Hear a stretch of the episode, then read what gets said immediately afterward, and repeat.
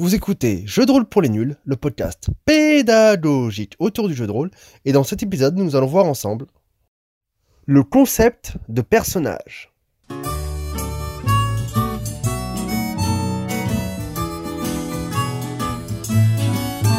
Ceci est ma manière de concevoir la création d'un personnage en jeu de rôle. C'est pas forcément la meilleure. On commence par trouver un concept de personnage, ce qui est le sujet de cette vidéo. Ensuite, on remplit la fiche de personnage. C'est une fiche qui permet de rassembler toutes les informations sur ce personnage qui vont nous servir au cours de la partie, que ce soit des informations chiffrées ou non chiffrées. Enfin, on valide cette fiche de personnage avec la personne qui a l'autorité autour de la table, qui est souvent le maître de jeu dans les jeux de rôle où il y a un maître de jeu. Concept de personnage. Caractéristique essentielle et vitale du personnage que l'on va incarner autour de la table. Il s'agit de présenter en quelques mots tout ce qui fait le sel de ce personnage afin d'avoir une vision le plus claire possible de ses capacités et de la manière que l'on va l'incarner. Le bon concept de personnage, c'est un joueur, il crée son personnage, il fait un concept, euh, c'est un bon concept. Le mauvais concept de personnage, c'est un joueur, il crée son personnage, il trouve un concept, euh, mais c'est un mauvais concept. Le concept satisfaisant repose à mon humble avis sur quelques petites choses. Ce concept doit vous plaire, le personnage que vous allez jouer tel que vous l'avez défini via le concept doit vous plaire, ça doit vous donner envie de l'incarner autour de la table. Ce concept doit être également cohérent avec le jeu auquel on joue. Si on joue à Donjons et Dragons, qui est un jeu médiéval fantastique, on va pas jouer à un apprenti Jedi. On va pas jouer à un robot destructeur. Ça n'aurait pas de sens. Il faut que ce concept ait des possibilités de jeu intéressantes. On pourrait très bien, dans le cadre de Star Wars, jouer un fermier sur Tatooine. Sauf que, quelque part, on va être vite limité. C'est pour ça que Luke Skywalker est fermier sur Tatooine au début, mais c'est pas son concept.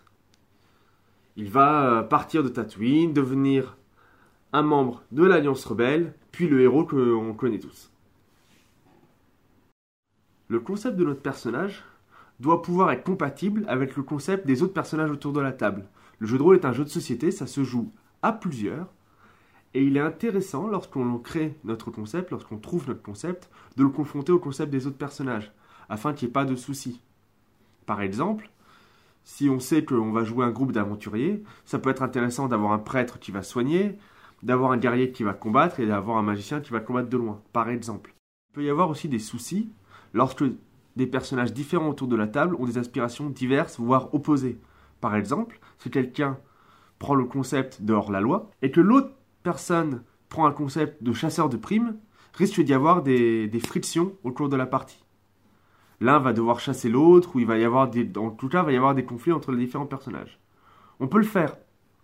C'est pas interdit, ça peut être intéressant d'avoir des conflits interpersonnages, tant que ça ne devient pas des conflits entre joueurs. Mais il faut garder à l'esprit lorsqu'on l'en crée son concept, lorsqu'on trouve son concept, de bien faire attention à comment ce concept va interagir avec les concepts des autres participants autour de la table. Un bon concept sert principalement à trois choses. Premièrement, c'est un guide pour le reste du processus de création du personnage. Lorsqu'on a pensé à un concept en amont, ça va permettre de savoir comment créer le personnage, quelles caractéristiques mettre, quelles compétences apprendre ou quels dons ou super pouvoirs utiliser pour ce personnage. Deuxièmement, ça permet de donner une vision claire aux autres participants.